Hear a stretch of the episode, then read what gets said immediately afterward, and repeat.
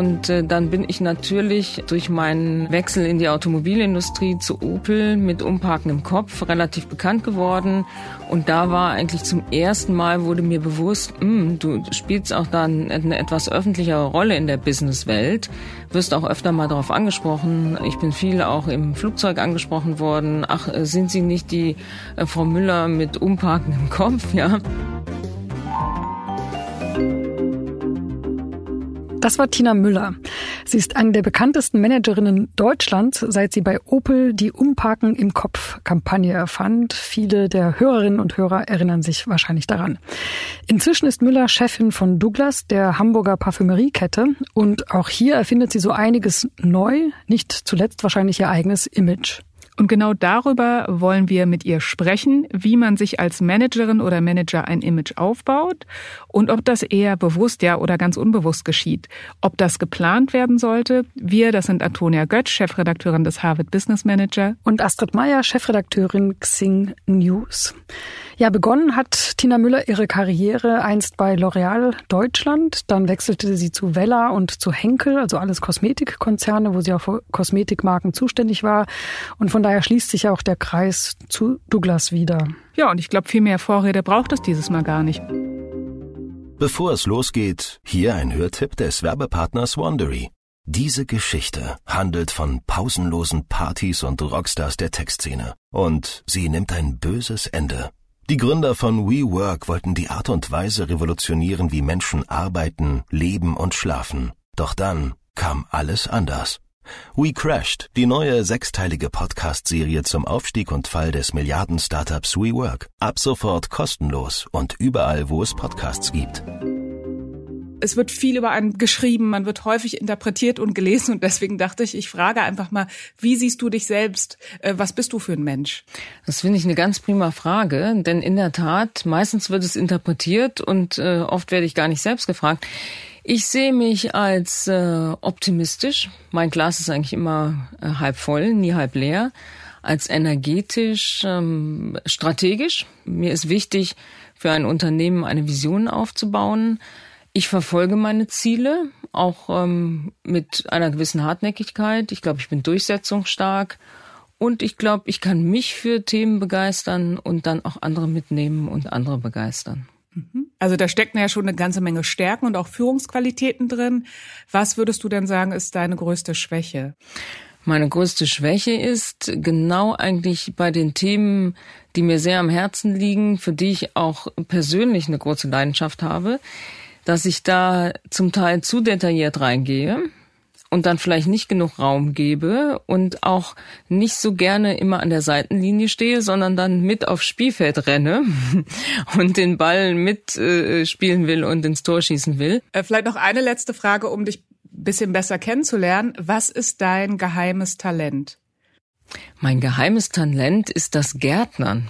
Das habe ich eigentlich schon seit vielen, vielen Jahren, dass mich das wahnsinnig entspannt und ich werde auch immer besser. Meine Pflanzen werden immer ertragsreicher. Also ich bin mehr so auf der Obst- und Kräuterschiene. Also es muss auch was gegessen werden können. Ähm, ich habe keinen Garten. Ich hatte letztes Jahr mal so ein Gartenfeld gemietet, habe dann aber festgestellt, das ist wahnsinnig zeitaufwendig, weil da musste man selber gießen habe aber eine relativ große Dachterrasse mit vielen Kästen, wo ich Himbeeren, Brombeeren, Spinat anpflanze und ich ernte auch gerne. Ich finde es total toll, wenn man mit den Händen in der Erde buddeln kann, wenn die Pflanzen wachsen und äh, man dann was abpflücken kann.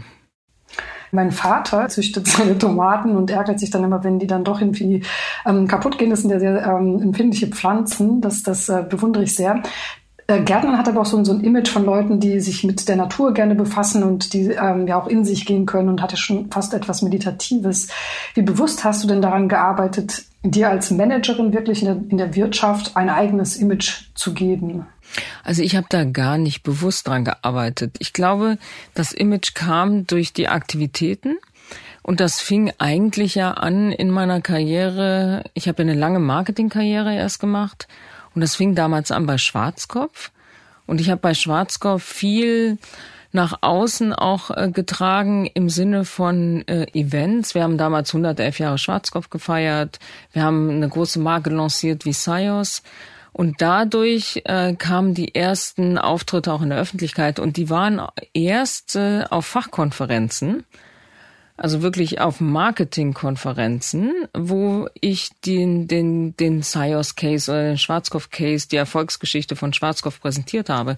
Und das war eigentlich die erste Öffentlichkeit und dadurch entstand so ein, ein Business Image. Und das äh, wurde dann sukzessive angereichert. Und äh, dann bin ich natürlich ähm, durch meinen äh, Wechsel in die Automobilindustrie zu Opel mit Umparken im Kopf relativ bekannt geworden. Und da war eigentlich zum ersten Mal wurde mir bewusst, mh, hm, du spielst auch dann eine etwas öffentlichere Rolle in der Businesswelt, wirst auch öfter mal darauf angesprochen. Ich bin viel auch im Flugzeug angesprochen worden. Ach, äh, sind Sie nicht die äh, Frau Müller mit Umparken im Kopf? Ja. Und dann, glaube ich, der Wechsel zu Douglas in die CEO-Rolle, da wird einem dann schon bewusst, ähm, da ist man auch die erste Markenbotschafterin des Unternehmens äh, und der Marke auch. Und da, ähm, ja, mit zunehmender Bekanntheit äh, wird einem bewusst, dass da auch ein Image dahinter steckt und was eben auch von anderen interpretiert wird. Hm. Also ich verstehe das so, dass das ähm, Umparken im Kopf für dich ja schon ein Aha-Moment ähm, gewesen ist. Jetzt bist du ähm, Chefin von Douglas und zugleich eine der aktivsten deutschen Top-Managerinnen, finde ich, in Social Media. Ähm, schreibst du da eigentlich immer, immer selbst, also wenn es darum geht, auch sein eigenes Image zu kreieren? Ich schreibe nicht alles selbst, aber es geht kein Post raus, den ich nicht vorher gelesen und redigiert habe. Ich würde sagen, das Verhältnis ist so 70-30. Also 70 sind Vorschläge aus meinem äh, Com-Team, äh, die Person, die für Social Media zuständig ist, für die Douglas-Kanäle und eben dann auch im Begriff meine Kanäle. Wir machen einmal die Woche halbe Stunde so eine Art Redaktionskonferenz, überlegen uns die Themen, was ist mir wichtig, was passiert im Unternehmen, was könnten wir machen, worüber könnten wir informieren. Und dann ähm, durchaus 30 Prozent Anteil ist spontan hm, was mir dann äh, passiert oder einfällt oder auch aus anderen Posts, äh, die ich sehe, wo ich dann kommentiere oder auch teile. Also das ist so ungefähr die Mischung. Wie ist es denn, wenn es brenzlig wird? Da kann man es ja dann wahrscheinlich ähm, nicht mehr dem Team übergeben. Ähm, also eben zum Beispiel den Fall im Dezember, als äh, Douglas oder du gesagt hast, du würdest prüfen, äh, die Filialen umrüsten zu lassen. Und da ist ja eine sehr intensive Diskussion entstanden, auch auf Social Media, wo du dich auch sehr aktiv eingebracht hast und Stellung bezogen hast. Ja, also wenn es brennt und da hat es definitiv gebrannt, da geht's dann auch mal, da muss man dann auch mal nachts äh, äh, überlegen und diskutieren, was macht man jetzt damit.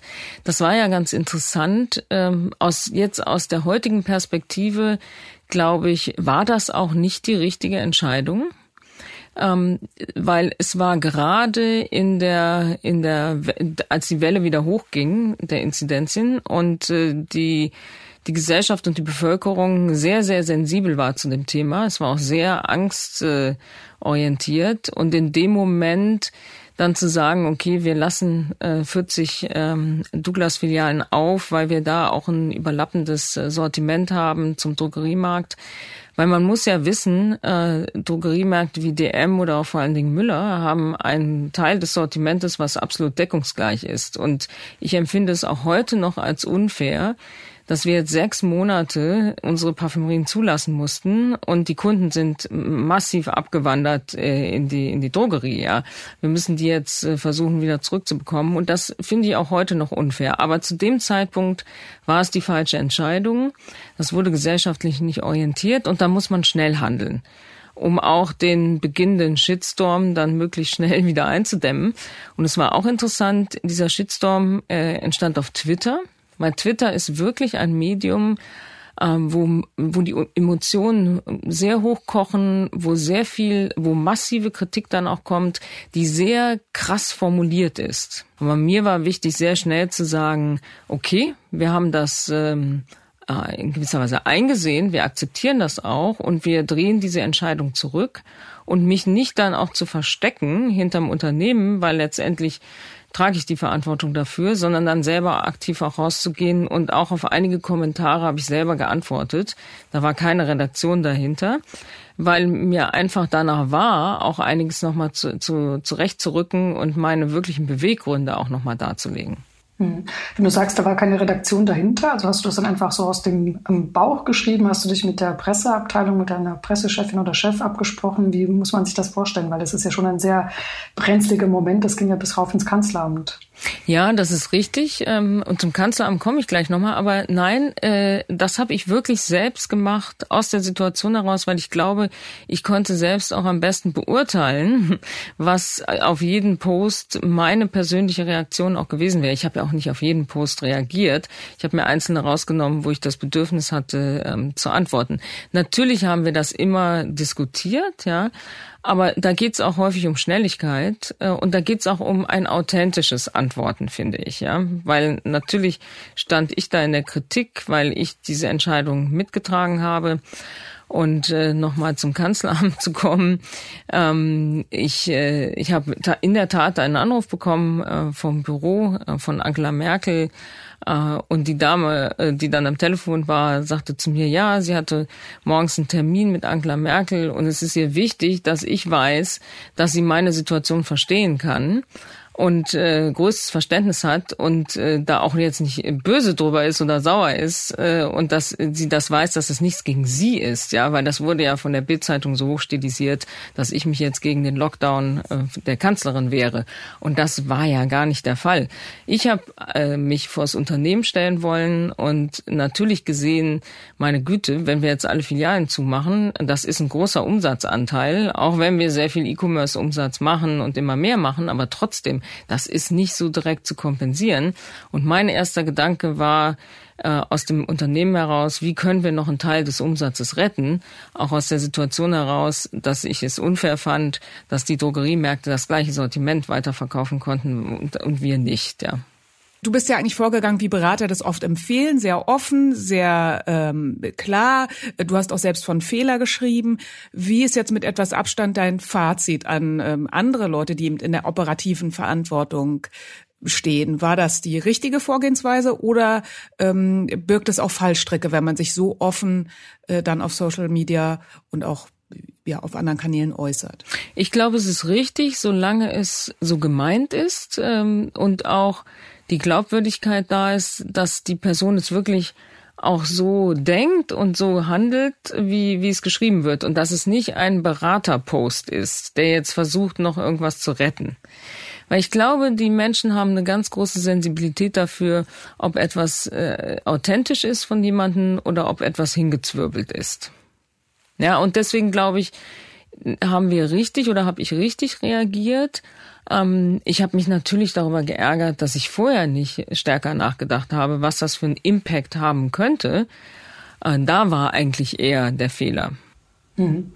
Du hast jetzt gerade die, die Bild vorhin angesprochen, du hast Twitter angesprochen, das heißt ähm, alte und, und neue Medien. Da muss man ja viel mehr beachten als vielleicht ähm, früher. Ähm, angenommen, ich wäre eine junge Managerin beim Konzern wie Douglas oder Opel.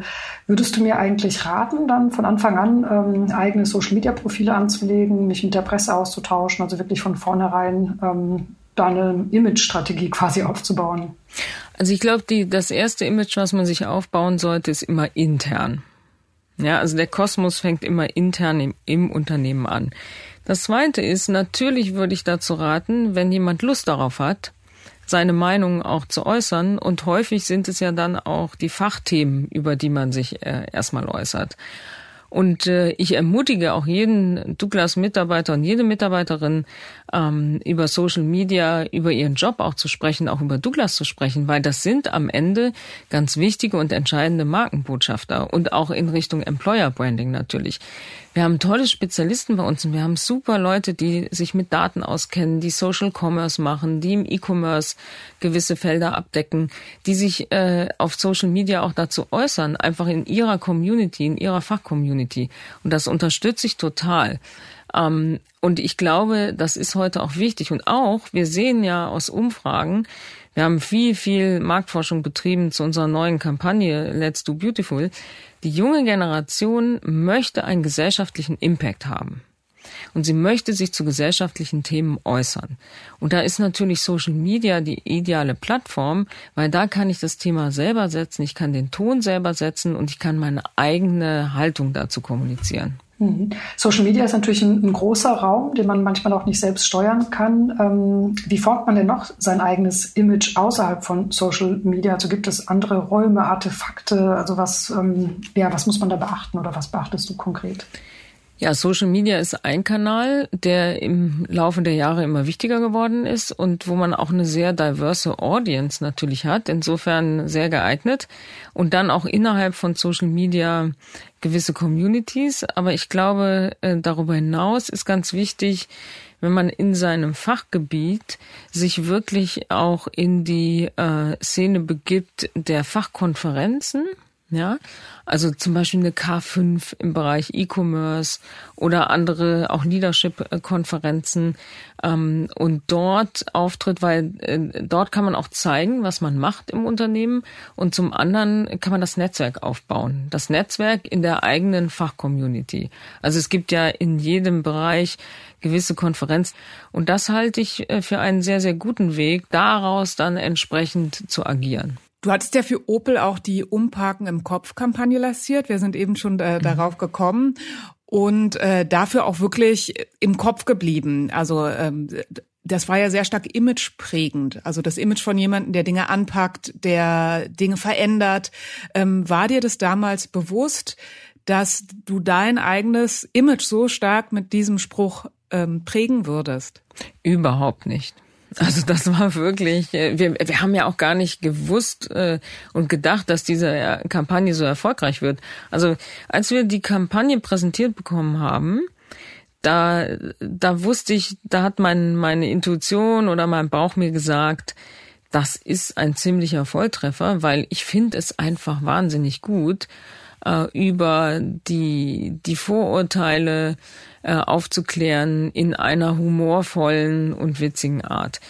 Dass das dann so gut akzeptiert wurde und dass so viele darüber gesprochen haben, das kann man nicht planen, das kann man auch nicht voraussehen. Das ist wie wenn ich eine Agentur sage, ach, ich möchte gern Viral haben, wofür ich gar nicht investiere in Media, sondern das soll so gut sein, dass Millionen äh, darüber sprechen und ich tolle kostenlose Werbung habe. Das kann man nicht planen. Aber natürlich äh, war es schön, weil es sehr viel bewegt hat und dass ich dann damit verbunden wurde, weil ich die CMO von Opel war, das war dann die Folge davon. War das denn im Nachhinein betrachtet gut oder schlecht? Ich denke, es war gut, ähm, denn ich stand ja auch hinter der Kampagne und insofern, das, was damit attribuiert wurde, war ja nichts Negatives. Es gab manchmal so in der Automobilpresse, die ja auch äh, durchaus äh, gegenüber Frauen etwas gehässig sein kann, gab es so manchmal den Tenor, na ja, aber ähm, äh, die Marktanteile hat es langfristig nicht nach oben gebracht, ja. Aber das ist natürlich auch so, eine Kampagne kann nicht ein, ein ganzes Unternehmen oder einen ganzen Markt ändern. Da gehören natürlich auch auch noch gute Autos dazu. Und wer sich im Automobilbereich auskennt, der weiß, dass die Entwicklungszyklen von Autos sind sechs bis zehn Jahre. Und da kann man nicht wie in Fast-Moving Consumer Goods innerhalb von zwölf Monaten mal schnell auch das ganze Produktportfolio ändern. Ja. Aber ich glaube, es hat nachhaltig äh, das Image in der Zeit äh, von Opel äh, gestärkt. Und das war ja auch eine Mammutaufgabe, weil das Opel-Image ja über Jahrzehnte gelitten hat. Und da kann man auch nicht erwarten, dass man das mit einer Kampagne komplett dreht. Du hast ja auch äh, jetzt, äh, du hast ja vorhin angesprochen, die, die ähm, Automobilbranche, die wahrscheinlich mit Frauen noch etwas anders umgeht als mit Männern. Man sieht es ja an vielen Stellen. Ähm, jetzt bist du in einer Branche, in der um, um klassischerweise, das ist jetzt ein Klischee, aber es geht um Schönheit, es geht ja um Frauen. Ähm, du hast ein oder hauptsächlich um Frauen. Du hast jetzt einen Podcast auch gestartet, der Beyond Beauty heißt. Warum und, und wie hat dein Umfeld darauf reagiert? Mhm. Also ich treffe und komme mit so viel interessanten Leuten zusammen ähm, aus meiner Branche heraus, ja. Weil die Marken, die wir im Sortiment haben, äh, die haben, da stecken ja interessante Persönlichkeiten auch dahinter. Äh, und da kommen übrigens auch noch Folgen mit Gründerinnen, die, die auch sehr bekannt sind jetzt in der Branche und auch über die Branche hinaus. Und ich habe mir dann gedacht, Mensch, also ich spreche so oft äh, mit interessanten Leuten, äh, warum nicht mal einen Podcast machen und einmal das Gespräch auch öffentlich machen?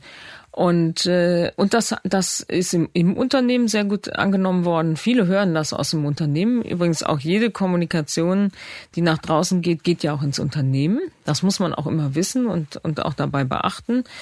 Und ich glaube, eine gewisse Vielfalt der Gesprächspartner sorgt auch dafür, dass es, äh, in, dass es ja, dass es interessant bleibt in dem Podcast. Und äh, man, also das Feedback, was ich bekomme, ist, äh, ich würde das gut machen, ja, weil das ist ja eine andere Rolle, weil normalerweise werde ich ja eher interviewt und jetzt habe ich plötzlich einen Gast, den ich im Podcast äh, interviewe. Und mir ist wichtig, dass das nicht so ein Frage- und Antwort-Style äh, ist, sondern dass das eher ein Gespräch ist.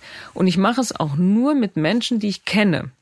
Also ich lade mir niemanden ein, den ich nur von der Papierform kenne und dann versuchen wir ein schönes Gespräch hinzulegen, sondern es sind alles Menschen, mit denen ich relativ viel Kontakt auch habe. Als ich das gesehen habe, ich fand das schon ungewöhnlich. Also eine CEO, die auch einen Podcast macht und habe mich gefragt, also erstens haben deine Mitarbeiter nicht, nicht gesagt, bist du verrückt, willst du dir das jetzt auch noch aufhalsen? Oder ist das nicht irgendwie eitel, äh, wenn eine Person in der Rolle einen Podcast macht? Also wie waren so die ersten spontanen Reaktionen, als du von der Idee erzählt hast?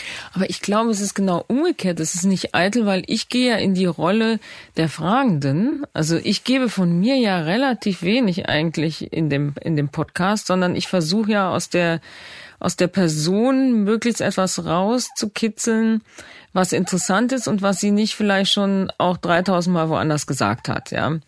Äh, und immer, also Beauty and Beyond, natürlich Beauty, es ist auch ein Branchenpodcast, aber dann geht es eben Beyond in Themen wie Gründungen, Unternehmertum, Führung und, und, und, ja. Ich habe gestern einen Podcast aufgenommen mit Veronika Ferres, die ich seit ganz langer Zeit kenne und die sich sehr gewandelt hat von der Schauspielerin zur Produzentin. Und diese Geschichte kennt eigentlich kaum jemand. Und ähm, wir ähm, publizieren diesen Podcast ja auch über die eigenen Medien. Man darf ja nie vergessen, Douglas ist ja auch in gewisser Weise ein Medienhaus. Wir haben 44 Millionen Kundenkarteninhaberinnen äh, europaweit. Wir sind in ein Drittel der europäischen Haushalte. Deutschland ganz vorne. Also wenn wir ein, äh, auf unseren eigenen Kanälen kommunizieren, erreichen wir in Deutschland rund, roundabout 10 Millionen Menschen. Davon 80 Prozent Frauen. Und äh, wir kommunizieren den Podcast über unser Newsletter, über unser Douglas Magazin. Unser Douglas Magazin hat 1,8 Millionen Auflage pro Heft. Das ist größer als jede deutsche Frauenzeitschrift. Insofern teile ich natürlich eigentlich den Content auch gegenüber unseren Kunden. Das ist gar nicht äh, wirklich, deswegen heißt er auch Beauty and Beyond. Es soll auch etwas sein, was unsere Kundinnen interessiert. Also äh, wie Content einer gut gemachten Frauenzeitschrift und nicht nur im Rahmen jetzt meiner äh, persönlichen Business Community. Hm. Ich, ich würde da gerne noch mal tiefer reinsteigen. Du bist ja trotzdem als, als CEO die wichtigste Markenbotschafterin. Du das ähm, möchtest du nicht, dann kommst du auch noch aus dem Marketing, hast da ähm, sehr viel Erfahrung und ähm, ja, ähm, Fertigkeiten und Kenntnisse. Wo ist denn da diesen, der Unterschied zwischen tatsächlich Selbstmarketing und wichtigste Markenbotschafterin und lässt sich das eigentlich überhaupt trennen? Ich habe nie, also ich denke nicht und habe nie äh, an Selbstvermarktung gedacht. Es gibt aus meiner, es gibt von mir ganz wenig Themen, egal wo, die nichts mit meinem Job zu tun haben. Also ich denke es immer aus der Tätigkeit heraus, aus dem Unternehmen heraus, aus dem beruflichen Aspekt heraus, rein in, in die Kommunikation.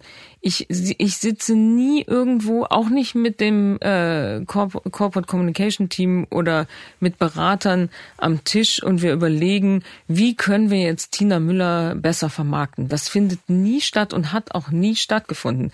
Es ist, war immer eine Folge von dem, was ich getan habe. Und das ist auch ganz wichtig, weil dieser Diskurs, der daraus ja auch entsteht, aha, die Frau vermarktet sich selbst das war, ist nicht die Intention und war nie die Intention. Und das ist auch so etwas, was, glaube ich, uns Frauen eher widerfährt als äh, unseren männlichen äh, Managerkollegen. Denn äh, gewisse Attribu äh, Attribute, die aus dem Management herauskommen, werden bei Frauen anders interpretiert als bei Männern. Und das ist dieser, ich meine, da ist viel jetzt auch drüber gesprochen worden, da gibt es äh, Studien zu, dieses Thema Unconscious Bias, in welche Falle treten wir alle auch rein. Und da will ich jetzt nicht sagen, dass es nur die Journalisten sind. Das tun wir alle in dem, was wir auch, wie wir handeln. Aber das transparent zu machen und darauf hinzuweisen, halte ich für sehr, sehr wichtig, weil was bei der einen Person als äh, ambitioniert und äh, setzt sich Ziele gilt und bei dem bei der bei dem männlichen Kollegen oder äh, bei dem bei der weiblichen Kollegin dann als über ehrgeizig und Selbstvermarktung dargestellt wird, da ist eben die Fine Line und da müssen wir wirklich darauf achten, dass es da fair auch zugeht. Ich finde es interessant, dass du das ähm, Attribut ambitioniert rausgesucht hast, weil ich habe in Vorbereitung auf den Podcast natürlich so ein paar Texte über dich gelesen und da wurde auch eben immer wieder geschrieben, ambitionierte Chefin und ich habe mich dann gefragt, ähm, wäre es denn besser, wenn du unambitioniert wärst oder würde man dann eine unambitionierte Chefin oder Chef schreiben? So, das hat bei mir erstmal mhm. ziemlich viel ähm, ja so Bilder im Kopf evoziert. Ähm, klar, ich glaube, wir müssen jetzt nicht die Frage beantworten, ob Frauen in der Wirtschaft es in Deutschland schwerer haben, in der Öffentlichkeit ein positives Selbstbild von sich zu entwerfen. Ich glaube, das können wir alle bejahen. Du bist dir darüber ja sehr bewusst. Ähm, wie gehst du denn dann konkret damit um? Na, ich mache schon, ich weise schon darauf hin. Also wenn ich mit Journalisten zusammen bin und das Gefühl habe, ähm, da passiert genau so etwas gerade, dass mir Dinge anders ausgelegt werden, als wenn sie jetzt äh, mit einem Mann sprechen würden, mit einem Manager sprechen würden, dann weise ich schon darauf hin und frage dann auch konkret, hätten Sie diese Frage so auch einem Mann gestellt? Und äh, da ist es mir häufig schon passiert jetzt in letzter Zeit, dass dann jemand sagt, hm, stimmt, hätte ich vielleicht nicht. Ja, und ich glaube, äh, das, da, da ändert sich jetzt auch was und da kommt eine neue Sensibilität auch rein. Aber es ist wichtig, das anzusprechen. Es ist wichtig, das anzusprechen im Interview. Als CEO hat man ja auch selten das Glück, dass man Unternehmen äh, übernimmt und alles läuft super und muss einfach nur so weitergehen. Ähm, auch bei Douglas, da stehen ja große Themen an, großer Umbau, der jetzt auch angestoßen ist zu einer digitaleren Marke. Ähm, der Spiegel hat jüngst dazu geschrieben, ja, die Investoren jubeln, die Mitarbeiterinnen sind entsetzt. Wie gehst du damit um? Einerseits für dich innerlich, aber auch natürlich in der Kommunikation mit den Mitarbeiterinnen und Mitarbeitern? Mhm. Also erstmal mich ärgert das, weil das ist genauso wieder ein Thema. Ähm, ich lese so oft in der Transformation der unterschiedlichen Branchen, ob das jetzt Bankenbranche ist, Automobilbranche, eine Umstruktur in, innerhalb einer Umstrukturierung kommt es häufig äh, zu äh, Schließungen gewisser Bereiche, ob das Fabriken sind oder ob das Filialen sind. Das sind Aktivitäten, die sind wichtig, um die Zukunft des Unternehmens zu sichern. So und äh, dass das bei einer Frau dann als besondere Härte ausgelegt wird, weil man als Frau doch eigentlich gar nicht so hart sein kann oder so hart sein sollte. Das ist genau wieder das Klischee, wo man reintappt. Weil wenn man andere Artikel darüber sieht, wenn der Commerzbankchef 20.000 äh, Stellen streicht, dann ist es ein Haken dran. Dann macht er das und ist durchsetzungsstark und muss das machen und das ist wichtig fürs Geschäft. Wenn eine Frau das macht, dann ist es immer noch abnormal. Und natürlich mache ich das nicht gerne. Und jeder weiß auch, dass ich, äh, dass ich mich von Anfang an sehr dafür interessiert habe, für unser Filialgeschäft auch. Natürlich ist die digitale Transformation das, was die Zukunft treibt. Und das kommt aus dem Käuferverhalten, weil die Käufer lieben es, online zu kaufen. Und dagegen können wir uns auch nicht wehren und wollen uns auch nicht wehren, weil wir wollen ja nicht, dass die E-Commerce-Unternehmen uns rechts überholen, wir sind die Nummer eins in Europa, wir wollen das bleiben und wir wollen das noch ausbauen. Und das ist uns sehr gut gelungen über die letzten Jahre. Aber diese Transformation beinhaltet natürlich, dass wir das Filialgeschäft etwas schrumpfen müssen und Filialen schließen müssen. Und das macht keiner gerne. Und das tut auch weh und das tut mir auch wahnsinnig leid, weil ich ganz, ganz viele aus den Filialen auch persönlich kenne. Aber es muss gemacht werden. Und deswegen ähm, hat mir das hat mich das sehr geärgert, dass dann einzelne Stimmen aus Filialen quasi repräsentativ genommen wurden, was im Unternehmen los ist. Es ist nämlich nicht so, äh, dass wir einen Sturm haben im Unternehmen, sondern es ist eher so, dass auch bei den Filialmitarbeiterinnen und Mitarbeitern äh, das akzeptiert wird, dass wir das machen müssen. Und wir haben das äh, auf eine sehr soziale Art gemacht und da ist eben auch wichtig, wie man es macht und der Umgang miteinander dass das, äh, dass das am Ende auch gut wird, ja. Aber kannst du denn beides leisten? Also kann man überhaupt als Manager oder als Managerin in so einer Situation beides leisten? Also sowohl die Investoren und Investorinnen als auch die Mitarbeitenden glücklich zu machen? Oder ist das nicht immer ein Trade-off? Ja, man kann nicht immer jeden glücklich machen und vor allen Dingen nicht jeden Einzelnen glücklich machen. Aber man kann versuchen, für das Gesamtunternehmen den besten Weg zu finden. Und das ist auch, glaube ich, gerade die Aufgabe des CEOs, die Interessen des Shareholders und die Interessen des Managements äh, in Balance zu bekommen und möglichst auch harmonisch dann äh, auszudiskutieren, dass man hinter dem Weg, den man dann gemeinsam einschlägt, dass da sich auch alle hinter versammeln können. Und die Aufgabe des Managements ist natürlich, das ins Unternehmen auch zu kommunizieren, dafür zu werben, sehr transparent zu sein. Und, und da stehe ich auch im Unternehmen für. Ich, ähm, ich kommuniziere wirklich sehr klar und verstecke mich nicht und verstecke auch die Themen nicht und und und äh, drückt mich da auch nicht irgendwie weg und das tun auch meine Kollegen in der Geschäftsleitung nicht. Also da haben wir eine Linie und da stehen wir auch sehr sehr äh, eng zusammen, weil es eben Dinge äh, sind, vor denen man sich nicht drücken darf und nicht drücken kann, wenn man das Unternehmen äh, erfolgreich in die Zukunft führen möchte. Hm.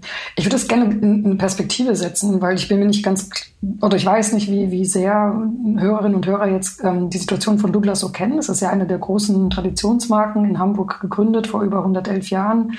Ähm, nichtsdestotrotz ist es ja ein Unternehmen einer Branche, das die sich ja um 180 Grad auf digital dreht. Ne? Ihr habt ja Konkurrenten wie ein Flaconi, aber auch Influencer wie eine Kylie Jenner, die ihre eigene Marke aus dem Nichts aufgebaut hat und dann für 600 Millionen Euro an Coty verkauft hat. Also auch wieder ein mega Deal. Du arbeitest jetzt mit Kylie Jenner zusammen oder Douglas arbeitet mit dir als Influencerin zusammen. Das heißt, auch gerade junge Frauen, also boomt ja alles auf YouTube. Kein Mensch geht heutzutage eigentlich mehr oder kein junger Mensch tatsächlich eine Filiale, um sich da mal was zu kaufen. Man, man berät sich eh immer erst beim Internet so und ähm, dieser Umbau wird zum Teil aber auch ähm, vorgeworfen, so das muss man sich auch, glaube ich, noch mal klar machen.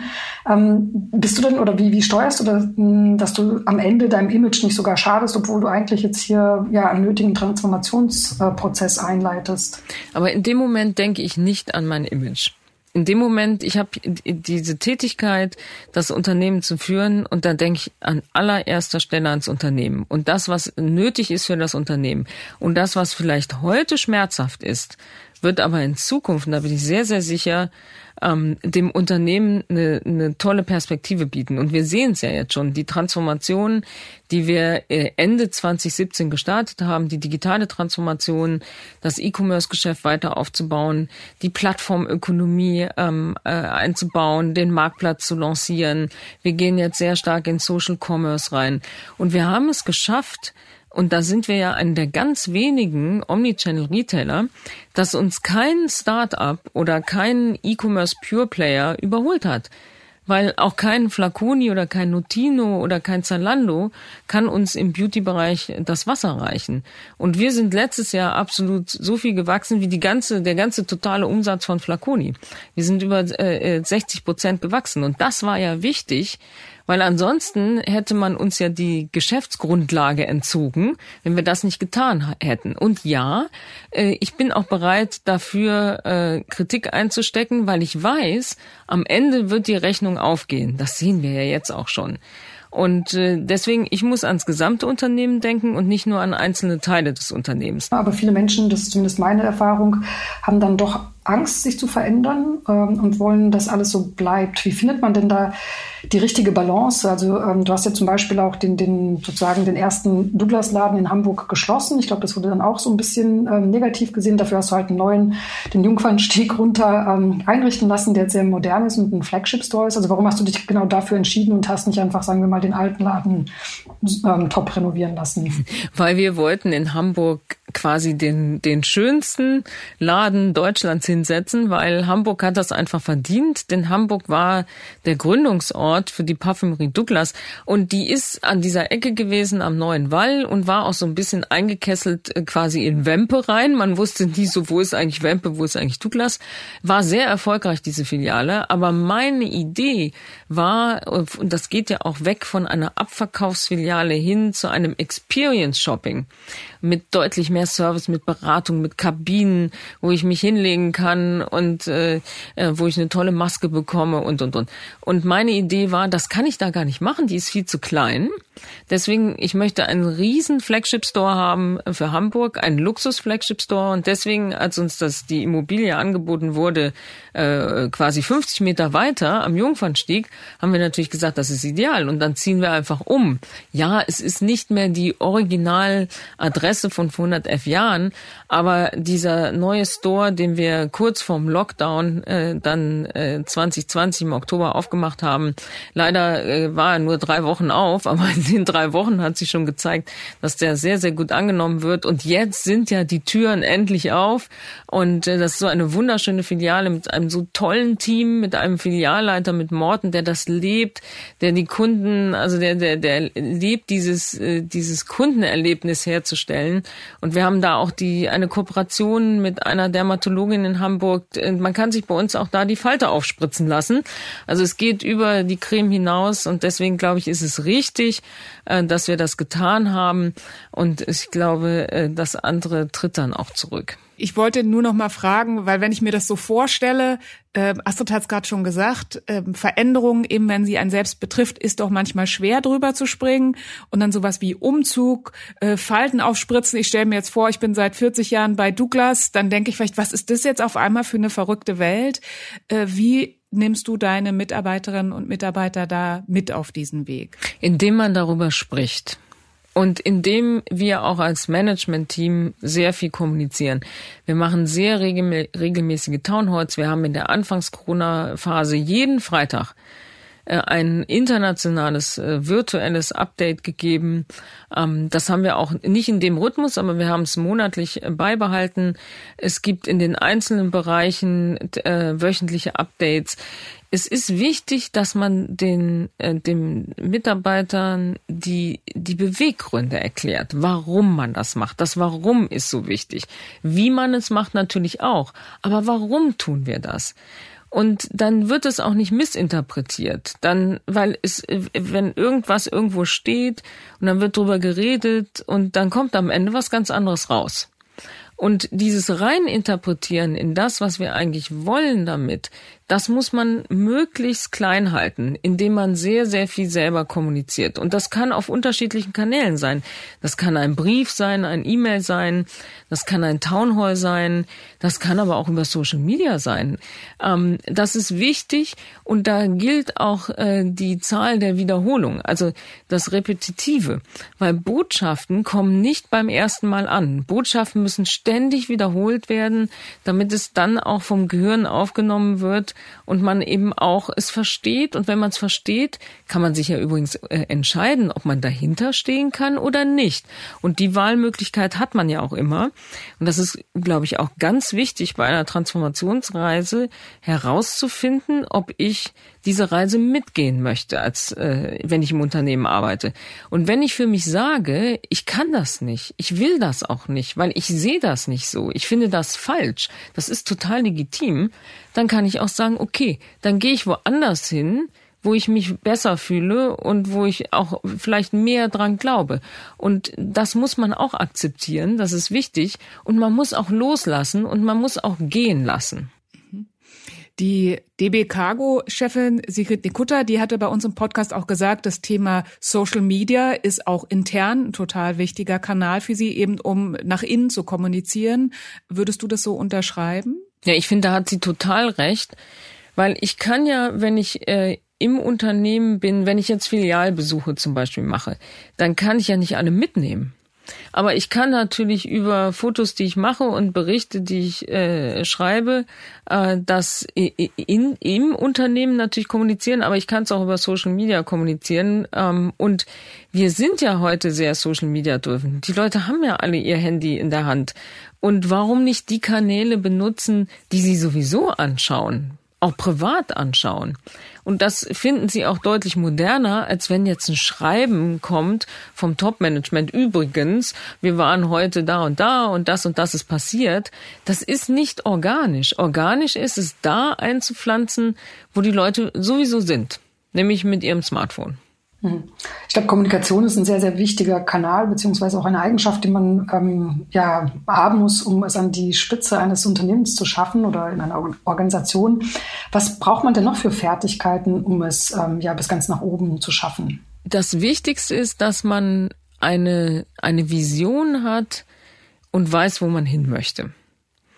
Also die beiden Themen wie, wie schaue ich aufs Unternehmen drauf und wie stelle ich mir die Zukunft des Unternehmens vor und wie komme ich dahin? Das ist, glaube ich, die Basis von allem. Also als ich den, den Job bei Douglas angetreten habe, ähm, habe ich mir davor Gedanken gemacht, wo steht Douglas eigentlich und was wäre meine Vision für Douglas? Und diese Vision habe ich erstmal abgeglichen mit denen, die auch die Entscheidung treffen mussten, mich einzustellen. Wenn da keine Harmonie besteht oder da ein Dissens äh, besteht, dann würde das auch nicht funktionieren. Also man muss sich über die Grundpfeiler der Reise eigentlich in die Zukunft äh, einig sein. So, aber davor gibt es noch etwas ganz, ganz Wichtiges und das wird häufig vernachlässigt und ist jetzt so ein bisschen zum Modewort natürlich geworden, das Thema Purpose. Und da geht es nicht darum, wo wollen wir hin, was ist die Vision, sondern da geht es darum, warum machen wir das eigentlich? Was wäre eigentlich, wenn es Douglas morgen nicht mehr gäbe? Würde das eigentlich jemand auffallen, ja? Also was ist eigentlich die Daseinsberechtigung eines Unternehmens und warum ist dieses Unternehmen tätig und was treibt uns eigentlich an und was treibt auch die, die im Unternehmen arbeiten, eigentlich an, morgens aufzustehen? Sich vor den Screen zu setzen, äh, fünf Videokonferenzen zu machen. Warum machen wir das denn eigentlich? Weil wir alle wissen ja, wir haben nur eine begrenzte Lebenszeit und das hat sich ja sehr geändert in den letzten Jahren. Wir wollen die sinnvoll nutzen, auch die berufliche Lebenszeit. Wir wollen nicht für etwas arbeiten, was uns eigentlich keinen Spaß macht und wo wir keinen Nutzen drin sehen und vielleicht auch keinen gesellschaftlichen Impact. Und deswegen zu überlegen, warum machen wir das eigentlich und welchen Impact haben wir mit Douglas auf die Gesellschaft, ja?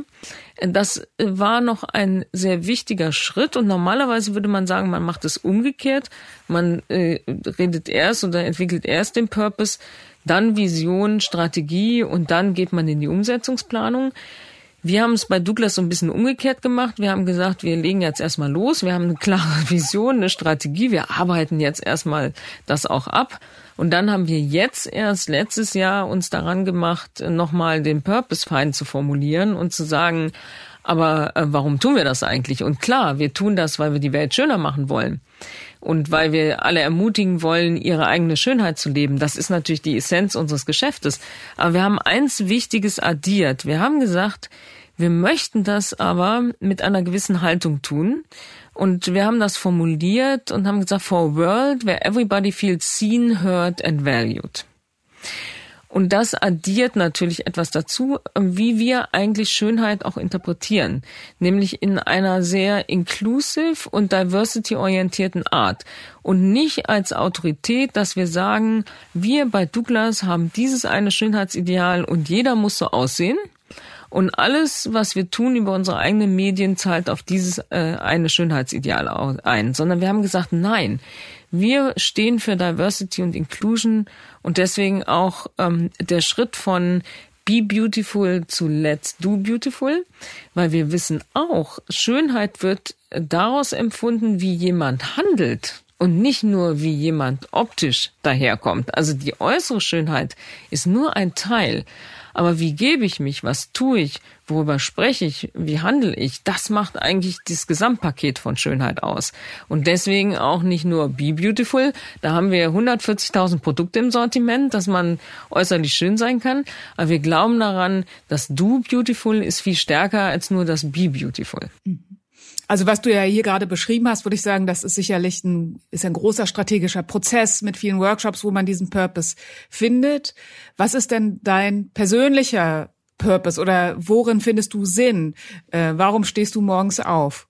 Ich stehe genau aus dem Grund auf, dass ich sage, wir haben mit Douglas einen, einen gesellschaftlichen Impact auf ähm, Schönheit und übrigens auch zusammen mit Gesundheit, weil die beiden Bereiche gehen immer enger zusammen. Und auch in Richtung ein längeres, gesünderes Leben. Was mich auch persönlich antreibt und auch in vielen Gesprächen ähm, mit anderen, äh, auch natürlich mit, mit Ärzten und anderen Experten ist, wie kann ich eigentlich die Lebensspanne noch verlängern und wie kann ich eigentlich äh, die nächsten 30 Jahre vor allen Dingen gesund und fit auch körperlich und geistig verbringen. Denn wir wissen, dass wir alle älter werden, aber wie können wir uns denn auf so einem Stand halten? Äh, also idealerweise so ein, so ein Stand einfrieren von 40 oder 50 und dann nochmal 30, 40 Jahre draufsetzen, aber in, mit der Fitness von 40 oder 50. Das ist etwas, was mich auch persönlich äh, bewegt. Und deswegen, die Vision trage ich natürlich auch ins Unternehmen rein, indem ich das auch öffne und sage, lasst uns nicht nur auf Schönheit an sich konzentrieren, sondern lasst uns rausgehen, lasst uns mehr in Gesundheit reingehen, auch in mentale Gesundheit. Welchen Impact können wir haben für unsere Kunden und Kundinnen, dass es ihnen als Gesamtpaket gut geht und dass sie mit uns einfach das es klingt so ein bisschen immer gut altern, weil das Altern hat immer so was Negatives, aber dass sie mit uns länger jung bleiben, ja. Das ist eigentlich mein, meine persönliche Vision, woran ich äh, arbeiten möchte und deswegen nehme ich auch sehr viele neue Gründer ähm, ins Sortiment, die genau an diesen Themen arbeiten und die Technologien entwickelt haben oder Produkte entwickelt haben, die in diese Richtung gehen. Ja, das das ist ein absolut persönliches Steckenpferd von von mir äh, und ich hoffe auch alle, die in dem Bereich überlegen zu gründen oder gerade gegründet haben, dass sie zu uns kommen äh, oder auch zu mir kommen und äh, die Idee mal pitchen. Äh, und wir haben eben eine riesige Distribution. Wir haben so viele ähm, ähm, Kunden und Kundinnen, dass wir auch solche neuen Ideen gut vermarkten können. Äh, du hast ja auch schon gesagt, ähm, was jetzt alles wichtig ist, auch zum Thema Purpose. Mit welchem Image möchtest du denn Douglas irgendwann verlassen? Also so die Frage nach der Legacy. Was möchtest du hinterlassen? Also ich möchte hinterlassen, dass die Mitarbeiter und Mitarbeiterinnen sagen, die, die Tina hat die Weichen gestellt, dass wir eine gute Zukunft vor uns haben. Sie hat das Notwendige unternommen, auch wenn es manchmal schmerz, schmerzhaft war, es dahin umzustrukturieren und zu transformieren, dass das für uns sichergestellt ist, dass wir eine gute Zukunft haben. Sie hat äh, viel angestoßen, viel, war kreativ, hat viel ausprobiert. Manches hat auch nicht geklappt. Und das soll auch so sein. Das ist ganz natürlich. Und äh, sie hat das mit Herz gemacht. Sie hat das mit Herz gemacht und Verstand gemacht, aber sie hat es vor allen Dingen mit Herz gemacht und mit Begeisterung und war auch in gewisser Weise für uns da und war auch präsent und auch im Unternehmen. Und man konnte mit ihr sprechen und man konnte seinen Punkt machen. Und wir haben einfach auch eine gute Zeit miteinander gehabt, ja.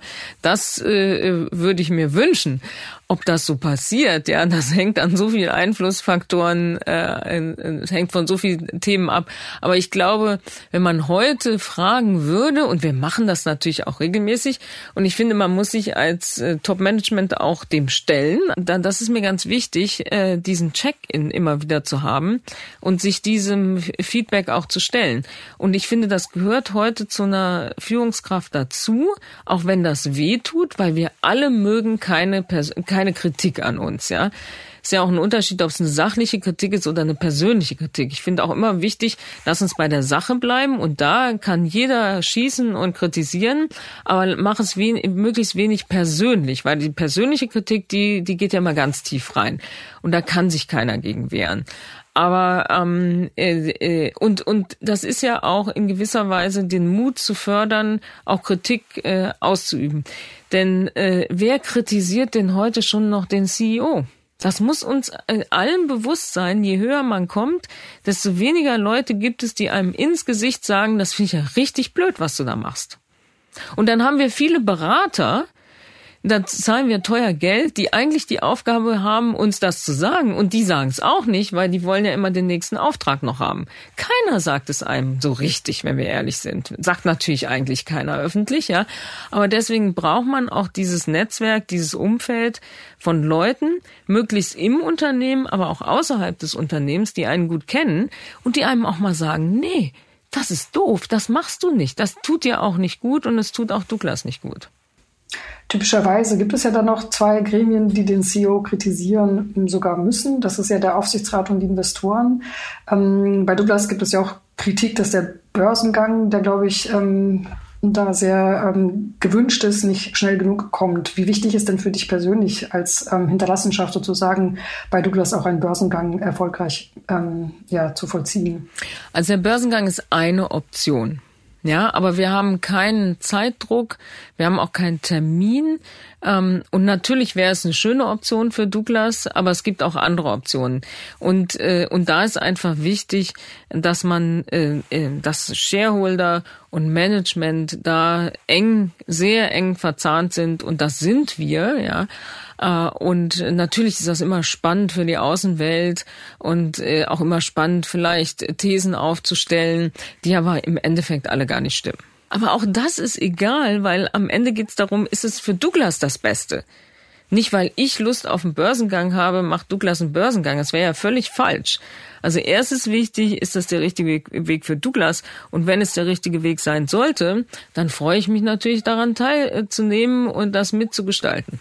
Wir haben mit einer persönlichen Frage angefangen. Ich würde jetzt nochmal mit einer persönlichen Frage aussteigen. Und zwar, ähm, wenn ich dich 24 Stunden mit einer Kamera begleiten würde, woran würde ich denn merken, jetzt ist mal Sonntag? Jetzt ist mal Sonntag, dann äh, säße ich zum Beispiel weder am Schreibtisch noch am Esstisch und würde arbeiten, sondern Sonntag äh, ist so ein, ist wirklich so ein Familientag. Sonntag besuche ich häufig meine Mutter meine Mutter ist 87, ja, äh, lebt in Bad Neuenahr in meiner Geburtsstadt und dann sieht ein Tagesablauf so aus, dass wir zusammen Mittagessen gehen und wir sind sogar letzte Woche das erste Mal in die Außengastronomie gegangen, ja, nach so vielen Monaten äh, große Freude, dann machen wir einen Waldspaziergang, unterhalten uns äh, schön und ja, so sieht ein zum Beispiel ein privater Sonntag aus, ja. Ja, und wie fandest du das Gespräch? Interessant, aber wieso fragst du mich, fragst mich sonst auch nicht? Nein, ich habe die Frage nochmal eingebracht, weil ich es selbst jetzt ganz oft gefragt wurde, wie fandest du das Gespräch, wie fandest du Tina Müller? Sicherlich eben auch, ähm, weil so polarisierend teilweise auch über sie berichtet wurde. Und ich habe für mich nochmal reflektiert, welche Erwartungen haben wir eigentlich an Frauen und an Männern in Spitzenpositionen nach dem Gespräch? Wollen wir die als beste Freunde gewinnen, als beste Freundinnen oder geht es nicht darum, dass die einen guten Job machen? Mhm. Ja, es ist natürlich ein richtiger Punkt und dass auch Müller nicht immer beliebt sein kann, finde ich, gehört auch zu dieser Frage dazu. Schwierig finde ich halt nur, wenn die Öffentlichkeit immer mit der Erwartung an Frauen herangehen, dass die halt immer doch irgendwo nett und beliebt sein müssen. Und wenn nicht, dann sind sie halt zu bossy, äh, schwierig. Also eigentlich ist immer die Frau das Problem und ich finde, das kann es ja eigentlich nicht sein. Zum Glück finde ich jedenfalls gerät da schon was in Bewegung. Ich meine, wir sprechen offen über solche Themen. Das ist ja immer der erste Schritt. Ähm, sagt die Coach, sagt die Coach-Persönlichkeit in mir und die Optimistin. Tja, dann kommen wir noch einfach zu den Hausaufgaben. Man muss ja nicht unbedingt äh, CEO sein oder Vorstandsvorsitzende, um Spuren zu hinterlassen mit unserem Tun und unserem Wirken. Wenn ihr also den Job wechselt oder wechseln wollt, sei das nun bald oder auch erst in ein paar Jahren, was wollt ihr dann hinterlassen oder hinterlassen haben? Wofür wollt ihr stehen? Macht euch dazu Gedanken und notiert das am besten auf ein Blatt Papier, das ihr dann immer wieder hervorheben oder hervorholen könnt, um mal zu vergleichen, wo ihr eigentlich steht. Wir hören uns hier Dienstag in zwei Wochen wieder, also hoffentlich. Wenn ihr es nicht längst getan habt, was ich glaube angesichts der vielen tollen Bewertungen, bewertet uns bei Apple und teilt uns gerne in euren Netzwerken, damit noch mehr Leute hier reinhören bei Team A, dem ehrlichen Führungspodcast. Tschüss. Tschüss. Und hier nochmal ein kleiner Reminder vom Werbepartner Wandery. We crashed die neue sechsteilige Podcast-Serie zum Aufstieg und Fall des Milliarden-Startups WeWork. Ab sofort kostenlos und überall, wo es Podcasts gibt.